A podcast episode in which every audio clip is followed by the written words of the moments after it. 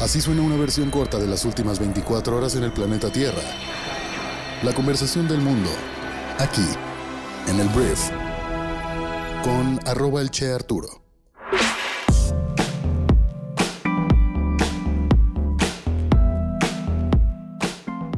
Hola, muy buenos días, bienvenidos a esto que es el Brief.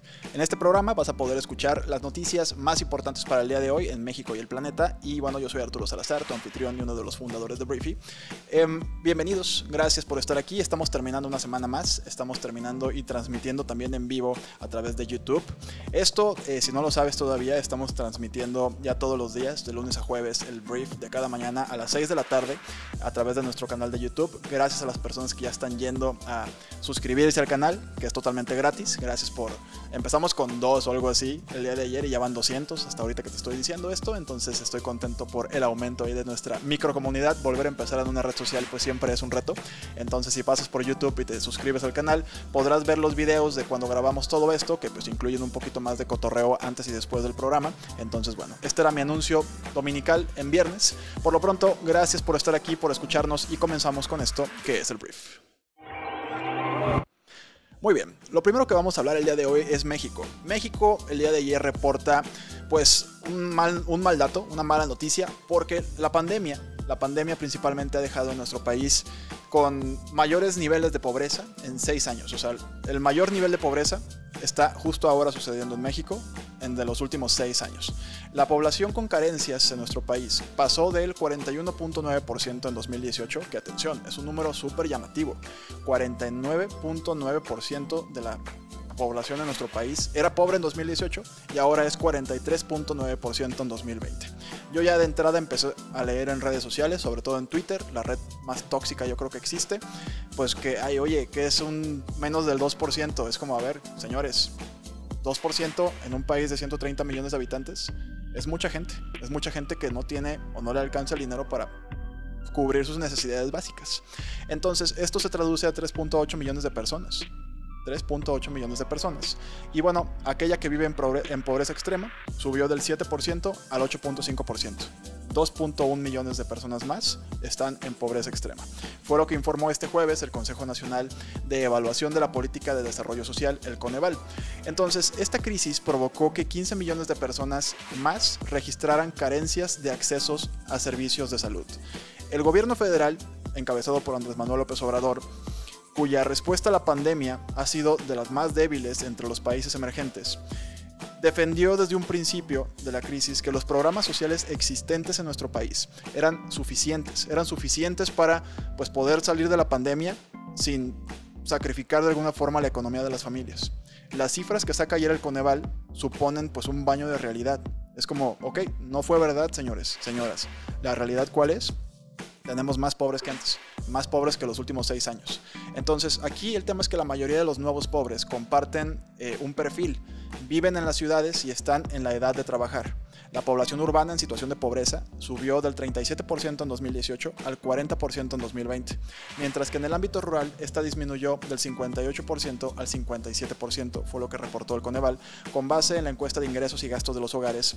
Entonces, por edad, los más afectados fueron los adolescentes y jóvenes, con un aumento del, 42 al 46% de pobres, los adultos de 30 a 64 años, que pasaron del 36.5% al 39.5%, y las personas mayores en pobreza, en cambio, bajaron del 43% al 38%. Entonces México tiene más población joven, pobre que antes, y esto, pues puede haber muchos culpables, ¿no? Obviamente, como todo gobierno haría, pues le van a echar la culpa a la pandemia, ¿no? La pandemia ha interrumpido el desarrollo y los planes de desarrollo económico que teníamos para nuestro país. Pero si le damos para atrás en el tiempo, vemos a un gobierno que decía, no se preocupen, México está bien, vamos a salir de esto en meses. En tres semanas salimos de la pandemia. En cuatro semanas salimos de la pandemia. En tres meses vamos a estar súper bien. Ya derrotamos a la crisis del COVID-19 y de repente pues tenemos este el resultado, ¿no? O sea, el número te pega y destruye el discurso político. Lo que dice el número es 2.1 millones de personas más en pobreza extrema y 3.8 em, millones de personas más en estado de pobreza. Entonces, eso es la realidad a la que nos tenemos que enfrentar como país y es una realidad también que nos toca a todos. El gobierno tiene que ver, pero nos toca a todos como mexicanos trabajar, trabajar, sacar adelante esto, crear empleo, este, generar derrama económica, una serie de actividades que pues nos corresponden a todos, ¿no? Entonces, esta es la situación en México con respecto a la pobreza después del COVID. Muy bien, ahora vamos a hablar de Vamos a hablar de Andrés Manuel López Obrador. Vamos a hablar precisamente del presidente de México, porque el día de ayer Andrés Manuel lo que hizo fue hablar acerca del Tribunal Electoral. Lo que sucedió en el Tribunal Electoral, si no te conté esta noticia el día de ayer porque estaba como desarrollándose en medio de los golpes, lo que sucedió es que hubo una destitución, hubo un cambio en la presidencia de la mesa directiva del Tribunal Electoral. Entonces, ante toda esta situación, se destituyó a Reyes Rodríguez, no es cierto, no se destituyó a Rey Rodríguez, se destituyó a José Luis Vargas. Entonces, ante todo este desastre, no es, tan, o sea, no es que no sea importante el tema del tribunal. Lo que es importante es cómo Andrés Manuel vuelve a hablar de una reforma a la Constitución para limpiar o transformar el INE mucha gente dice que lo quiere desaparecer. La verdad es que Andrés Manuel no ha hablado de una desaparición del INE.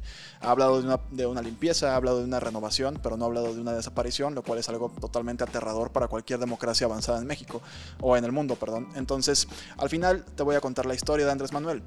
Esta crisis en el tribunal pues escaló este jueves, después de las declaraciones de AMLO, en la que en la misma rueda de prensa de todas las mañanas desaprobó a Reyes Rodríguez, que es el próximo presidente elegido para sustituir a José Luis Vargas, que fue cesado eh, por vulnerar los principios y deberes, dice literalmente la nota, propios de su cargo y cometer abusos durante su gestión.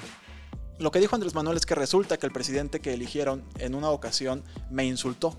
Y lo comento para probar las características de las personas que ocupan estos cargos tan importantes a nivel moral de los jueces.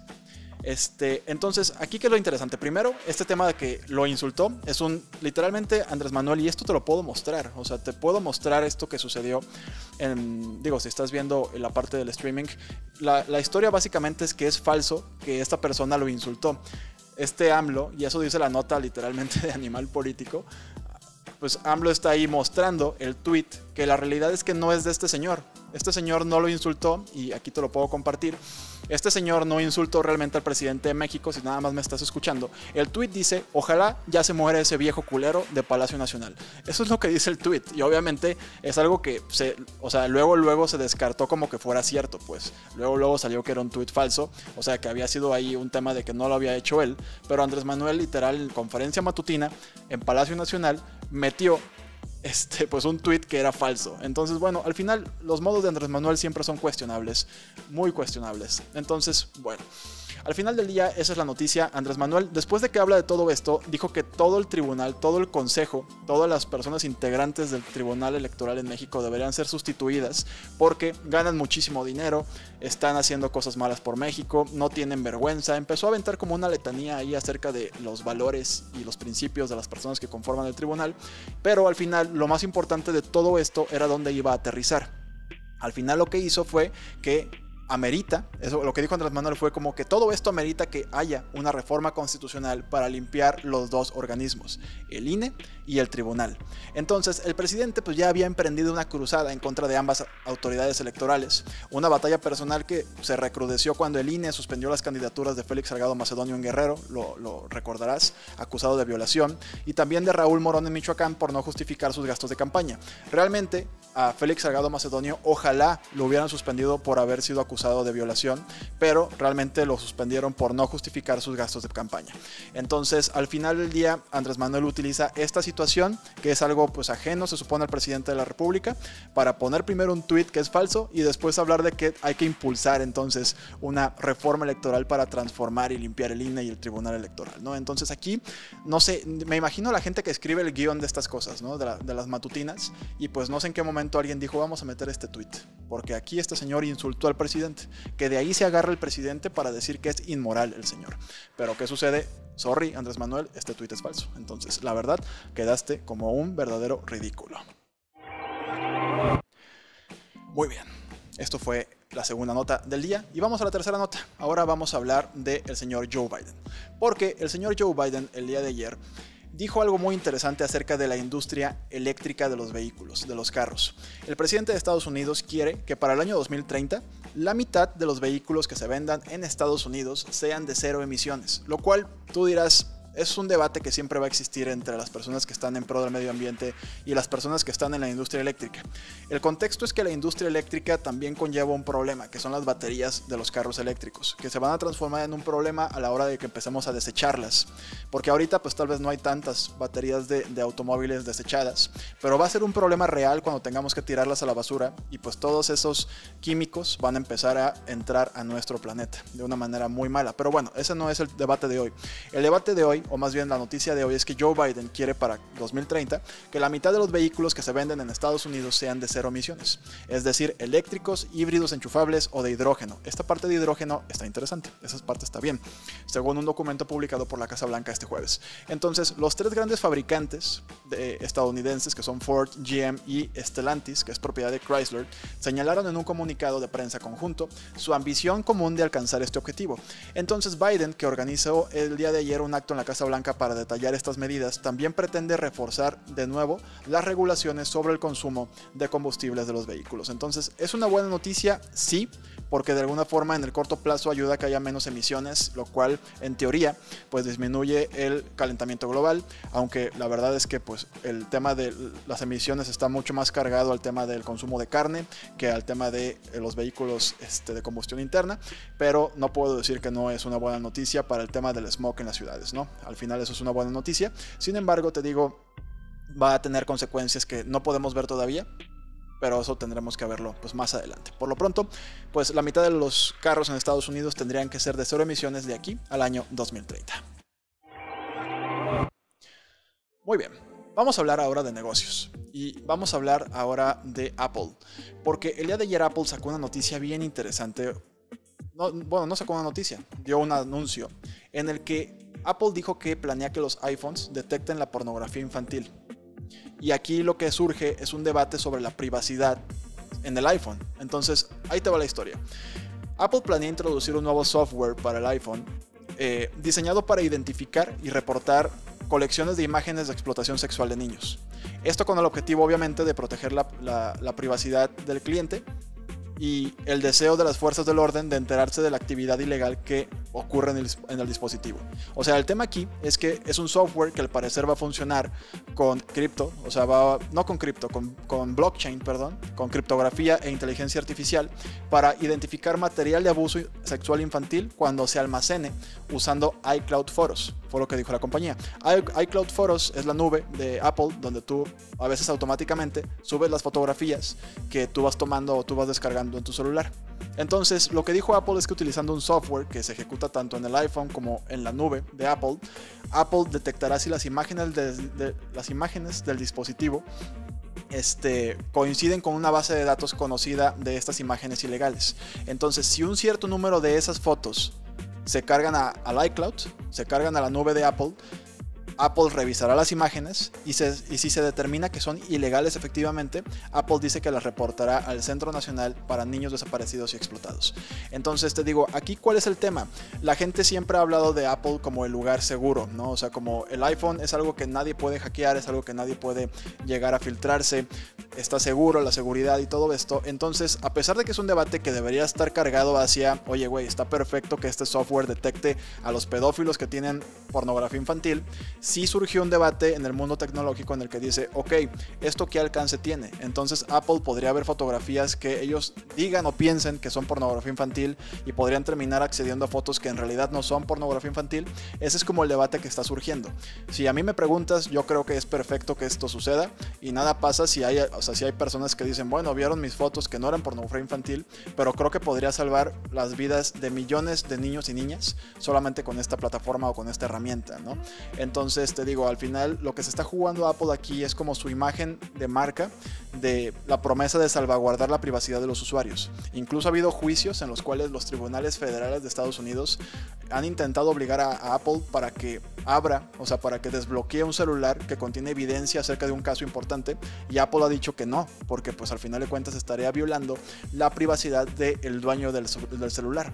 Entonces ahora estamos hablando de una herramienta que automáticamente detecta pornografía infantil, que yo quiero pensar que va a ser súper eficaz. O sea, que va a ser muy eficaz y no habrá muchos errores de que, ah, mira, en realidad eran fotos de, este, pues, de una persona, ¿no? O sea, del dueño del celular, unas nudes. En realidad eran fotos de, la persona dueña y pues no eran niños y ya las vieron en Apple. Yo quiero pensar que la tecnología va a ser lo suficientemente robusta como para que em, pues no suceda esto. Entonces por lo pronto este es el anuncio. Apple va a luchar contra la pornografía infantil a través de un software que va a utilizar eh, criptografía e inteligencia artificial. Vamos a dar un paso hacia atrás porque me adelanté un poquito y voy a hablar de Nuevo León. Si estás en otro país, Nuevo León es un estado al norte de México, un estado al norte de México, en el cual el día de ayer se anunciaron medidas restrictivas por los aumentos de casos en el COVID-19. La realidad es que no ha habido muchos lugares en, México en el cual pues hayan aventado ya como, se hayan aventado otra vez la responsabilidad o este, pues al final de cuentas esta decisión de cerrar lugares, ¿no? de confinamientos. Entonces, la noticia es esta. Ante los aumentos de contagios por COVID-19, a partir de este lunes que viene, el gobierno de Nuevo León va a cerrar hasta nuevo aviso antros, bares, cantinas, centros nocturnos, conciertos, eventos masivos y también van a prohibir fiestas patronales, ferias, cursos de verano, peleas de gallos, pillares y albercas públicas. Entonces, el secretario de Salud de Nuevo León se llama Manuel de la O. Cavazos. Señaló que también estarán suspendidas las fiestas patrias, los informes de gobierno, las tomas de protestas, renta de quintas, carreras de caballos, celebración de baby showers, graduaciones, parques turísticos y parques de juegos mecánicos. Se dijo que van a actuar con firmeza y que no habrían eh, de abrir ningún establecimiento de esos. Entonces, al final, em, sobre las clases, que es un tema muy polémico hoy en día en Nuevo León, señaló que el aforo permitido será del 30% y será exclusivamente a nivel superior, y será voluntario, híbrido y respetando los protocolos sanitarios. En cuanto a los centros comerciales, todo lo que quepa dentro de un centro comercial, tienda departamental, van al 50% del aforo. Entonces, se me hace una medida, pues obviamente que va a afectar la economía, obviamente hay gente este, inconforme con todo esto, pero que se están aventando eh, pues el round, ¿no? Se están aventando ahora sí que la, la, la chamba de decir, bueno, los, eh, los aumentos de contagiados están muy, muy este, en picos, pues están nuevos récords, entonces vamos a tomar medidas muy enérgicas. Entonces al día de hoy se tienen 1.434 pacientes en los hospitales de Nuevo León, cuando el 23 de julio había 834. 23 de julio, estamos hablando de este, 10 días más o menos. Entonces, bueno, Nuevo León toma medidas y vamos a ver qué pasa con Nuevo León. Esperemos que esto se ponga bajo control lo antes posible. Muy bien, ahora vamos a continuar con los temas internacionales y vamos a hablar de Virgin, porque bueno, Virgin es la Virgin Galactic, en específico Virgin Galactic, es esta empresa que es de Richard Branson, que Richard Branson es este hombre que fue el primer hombre en tener una compañía que fuera al espacio y que tuviera turismo espacial. Eso es como el título de Richard Branson, que recordemos que se le adelantó a Jeff Bezos y pues eso estuvo chistoso, que al final Jeff Bezos iba a ser el primero y al final todos los focos mediáticos pues se los llevó el señor Richard Branson.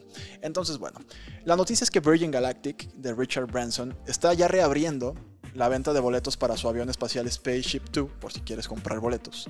Anunció la firma de turismo espacial el jueves en su informe de ganancias. El precio por boleto, por si te quieres animar, es de 450 mil dólares, que es un aumento que se esperaba desde el punto de precio de aproximadamente 200 mil dólares que tenía la compañía hace años antes de cerrar las ventas. Entonces, la reapertura de la venta de boletos se produce inmediatamente después, pues del exitoso vuelo de Branson al borde del espacio a bordo del Spaceship 2, que es el vehículo de turismo espacial insignia de Virgin Galactic, que puede transportar cuatro pasajeros a unas 53 millas de altura durante unos minutos de ingravidez para que flotes y que te la pases a toda madre. Entonces, esa misión llamada Unity 22 fue una prueba clave del avión cohete antes de que Virgin pues, ya comenzara a transportar clientes individuales en algún punto del próximo año. Entonces, veremos pues cuánta gente compra esto. Se dice que había lista de espera. Se dice que había lista de espera, pero el precio son 450 dólares por boleto por si quieres darte una vuelta por el espacio. Vamos a hablar de otro empresario, vamos a hablar del señor Bill Gates.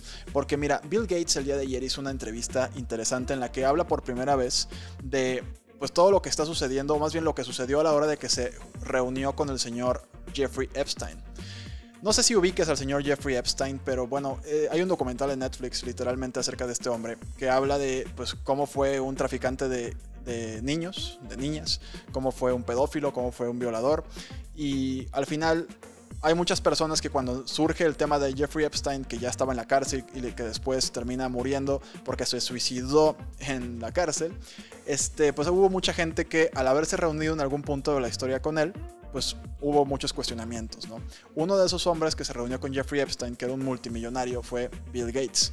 Y pues mucha gente dijo, Bill Gates, ¿qué demonios haces reuniéndote con este señor que pues está acusado de violación y que terminó en la cárcel por lo mismo? Entonces, Bill ayer Em, afirmó que pasar tiempo con el delincuente sexual fue un gran error en una entrevista con Anderson Cooper de CNN.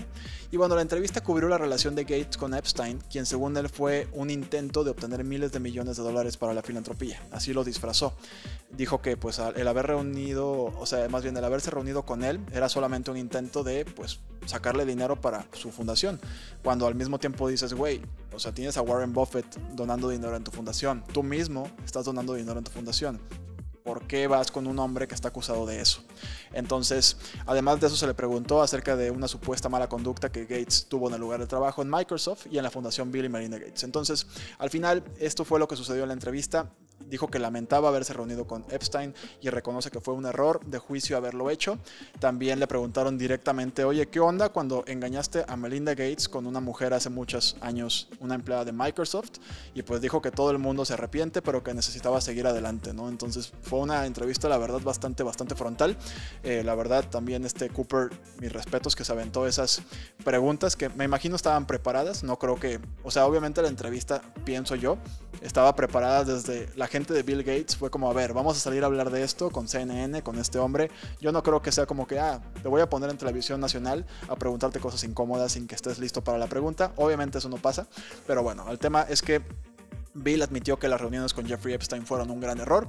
Incluso pues se admite que él estuvo en reuniones con Jeffrey Epstein después de que fue acusado de ser un traficante de menores. Entonces todo esto ayer el señor Bill Gates se arrepiente. Y pues esto obviamente ha sido pues muy dañino para toda la imagen que Bill de alguna forma proyectaba. Creo que ha sido un mal año en general para él. El divorcio con Melinda Gates también lo ha afectado mucho. Sobre todo porque las acusaciones o lo que se dice de las razones del divorcio son precisamente esto. Que también en la entrevista se anunció de que Melinda no estaba de acuerdo que se reuniera con Jeffrey Epstein y también se habla pues de que pues fue infiel, ¿no? En la relación. Entonces, esto me imagino es un tema de contención de crisis, pero no sé qué tan no sé qué tanto para Bill Gates el tema de que sea completamente honesto con la gente pues le sirva. Por lo pronto, esa es la noticia. Muy bien.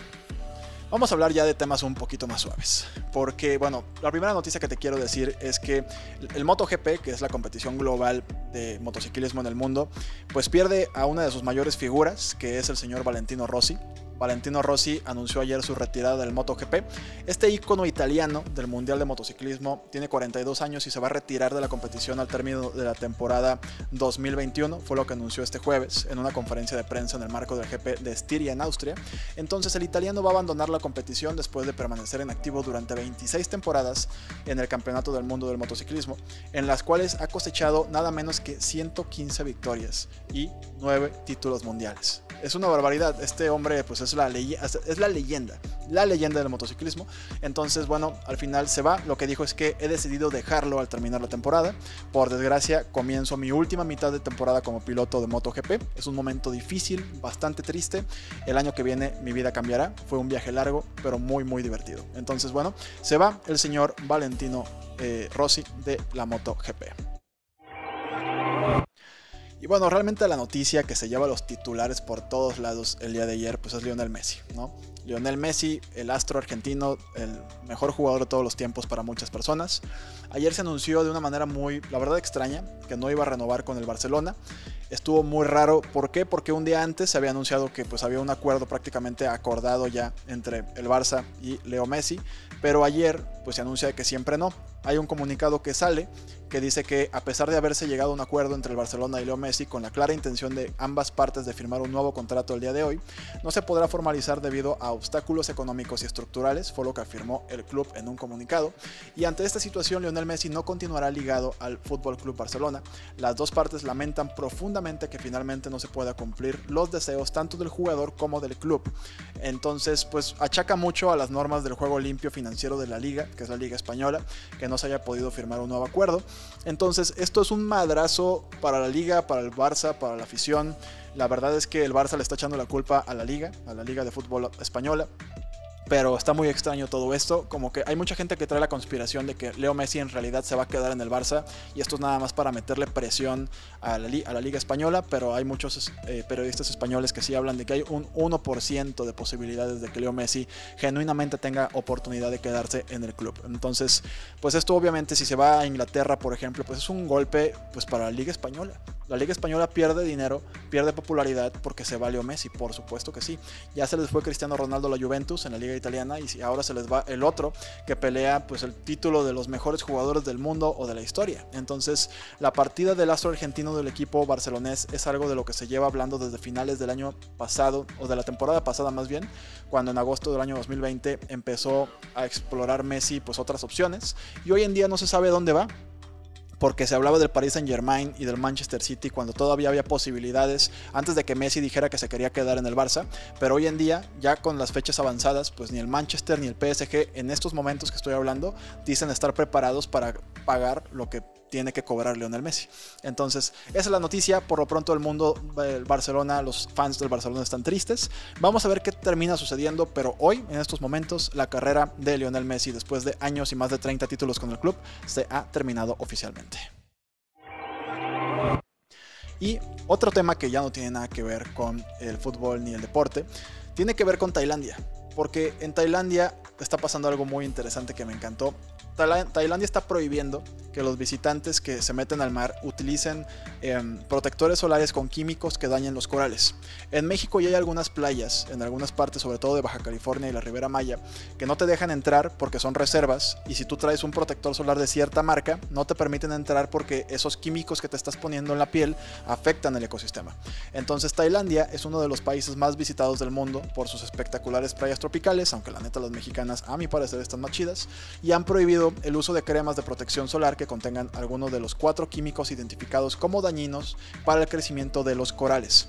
El Departamento de Parques Marítimos eh, comenzó a aplicar la medida desde el miércoles con el objetivo de proteger la conservación de sus costas frente a los productos que deterioran los arrecifes de coral, destruyen las larvas, obstruyen su sistema reproductivo y provocan el blanqueamiento de los corales.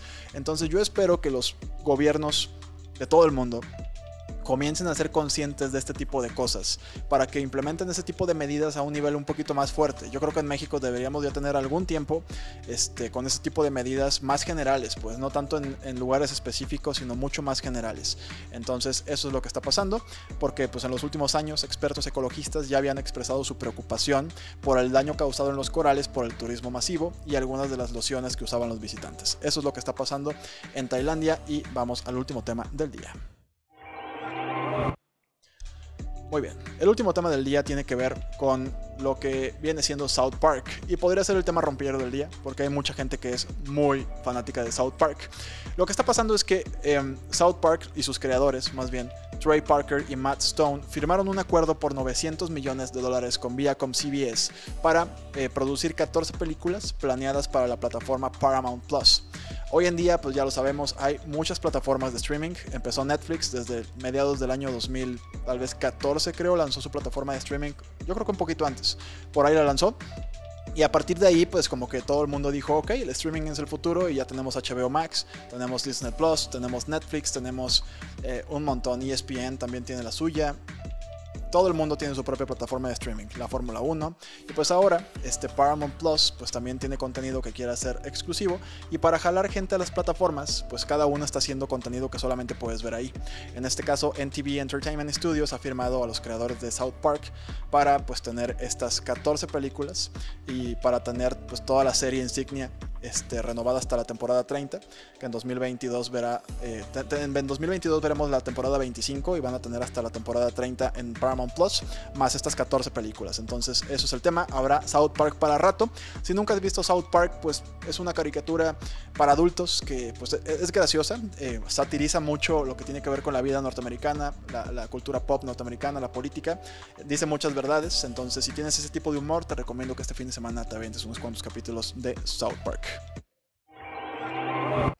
Muy bien, esta fue la conversación del mundo, esta fue la conversación del mundo para este viernes 6 de agosto.